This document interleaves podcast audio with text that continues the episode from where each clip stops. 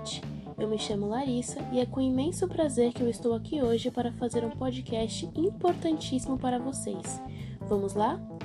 Primeiramente, vamos falar sobre a contaminação por metais pesados. Você sabe o que são metais pesados? Estes metais são aqueles como arsênio, chumbo, mercúrio ou cromo. Esses que eu citei são os que apresentam os maiores riscos ambientais devido ao seu intenso uso industrial e levam esse nome por serem mais densos do que outros metais. Podem estar presentes na água contaminada, no ar e também em alguns alimentos, principalmente por causa dos fertilizantes utilizados no solo, causando problemas de saúde com o passar dos anos que se manifestam através do surgimento de sintomas como náuseas, vômitos ou cansaço excessivo, por exemplo. Porém, os metais pesados também podem estar presentes em alguns objetos domésticos, como brinquedos, medicamentos, tinta da parede, lâmpadas, pilhas, e em alguns cosméticos, como maquiagens, perfumes, desodorantes. E você sabe como ele age no nosso organismo? Olha, é bem sorrateiramente pois geralmente os metais pesados não provocam sintomas quando entram pela primeira vez em contato com o nosso organismo. No entanto, eles têm a capacidade de ir se acumulando dentro das células e provocando problemas, como alterações renais, lesões cerebrais, aumento da pressão arterial e também aumento do risco de câncer. Isso acontece porque, em contato com o nosso organismo, esses metais atraem para si dois elementos essenciais do nosso corpo, as proteínas e as enzimas.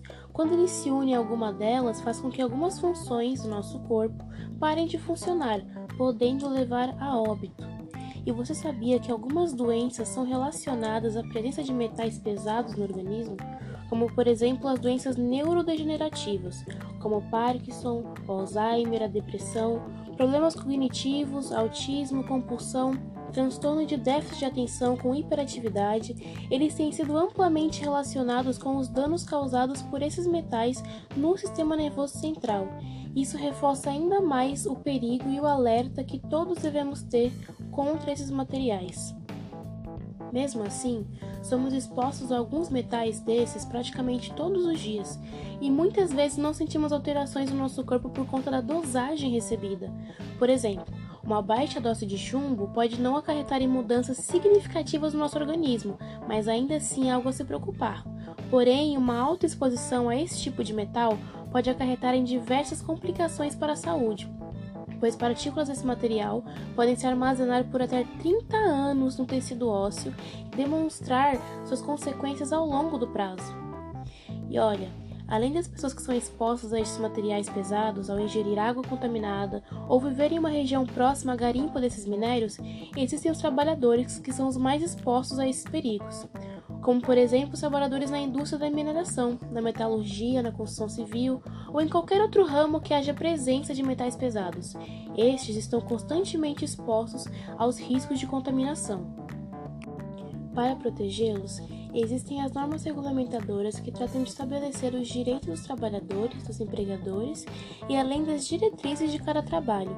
Algumas normas que tratam deste assunto são a NR7, que trata sobre o Programa de Controle Médico de Saúde Ocupacional estabelece os parâmetros para o controle biológico à exposição destes metais, a NR15 sobre insalubridade, que configura o grau das insalubridades para esses agentes químicos no locais de trabalho, conforme cada atividade e seus limites de tolerância, a NR18 sobre construção civil, onde há uma norma para a existência obrigatória de dispositivo de exaustão de fumos originados no processo de solda e corte, utilizando chumbo ou qualquer outro metal considerado nocivo à saúde, além de outras normas regulamentadoras que consideram perigosa a presença de chumbo, mercúrio e outros metais pesados presentes nas atividades. Essas normas são muito importantes, pois sem elas não haveria algo que estabelecesse as regulamentações para cada tipo de trabalho, e os trabalhadores não teriam instruções corretas para realizar suas atividades e com certeza estariam expostos a diversos perigos sem ao menos ter noção disso.